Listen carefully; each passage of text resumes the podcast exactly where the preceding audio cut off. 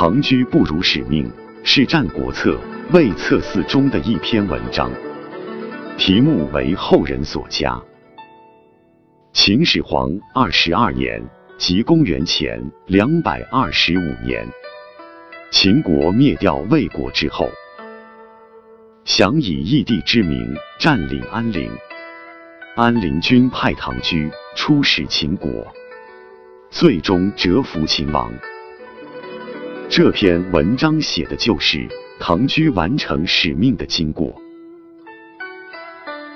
文章内容精彩，情节完整，引人入胜，人物形象生动。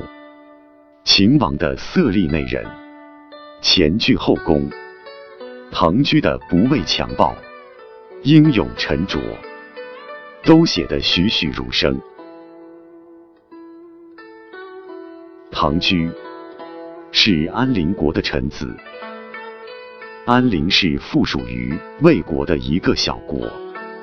安陵君原是魏襄王的弟弟，当时靠近秦国的韩国、魏国相继灭亡。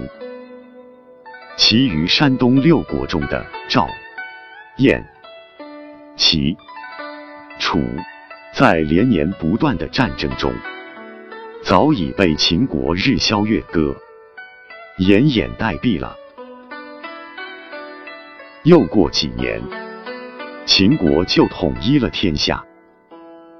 安陵在他的宗主国魏国灭亡之后，一度还保持着。独立的地位，秦王就想用欺骗的手段轻取安陵，出小幼而钓大鱼，以骗取利益，是秦军的顾忌。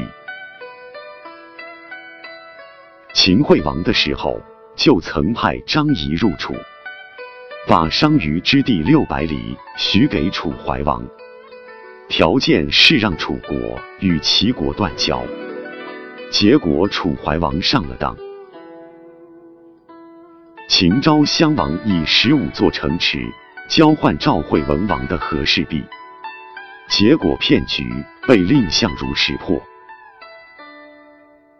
这些事据唐居出世，不过几十年的时间，而秦王嬴政又故伎重演，安陵君和唐居。选择与虎狼之情做针锋相对的坚决斗争。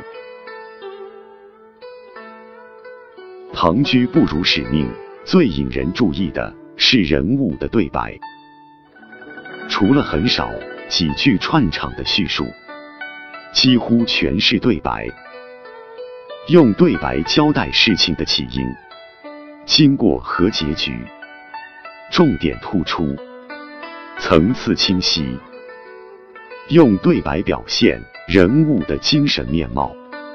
安陵君的委婉而坚定，唐雎的沉着干练，口风锐利，义正辞严。秦王的骄横无礼，无不跃然纸上。作者充分调动了对比、夸张等艺术手段。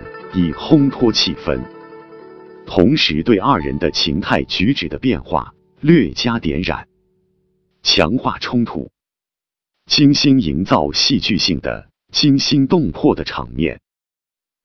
两种人物、两种思想和行为的对比，可以突出他们各自的特征，让读者认识的更清楚。这是一种广泛使用。而且行之有效的表达方法。同样，俗话说：“红花虽好，还需绿叶扶持。”衬托在很多种情况下，也是十分必要的。本文把这两种有效的表现方法结合起来，相辅相成，收到了显著效果。我们先说本文中对比手法的运用。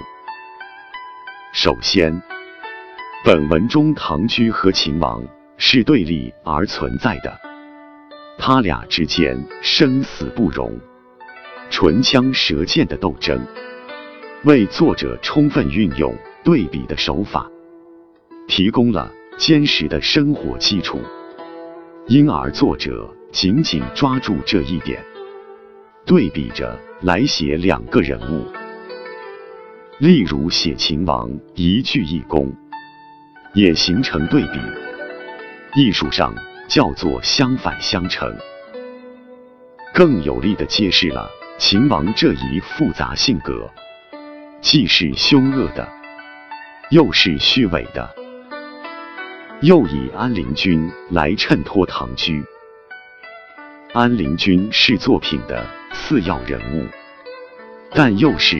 必不可少的人物，他是君，唐雎是臣，他的态度决定着唐雎的态度。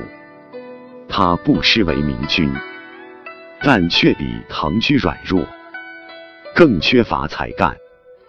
大敌当前，他有见识，会应对，却拿不出解决问题的办法，找不到。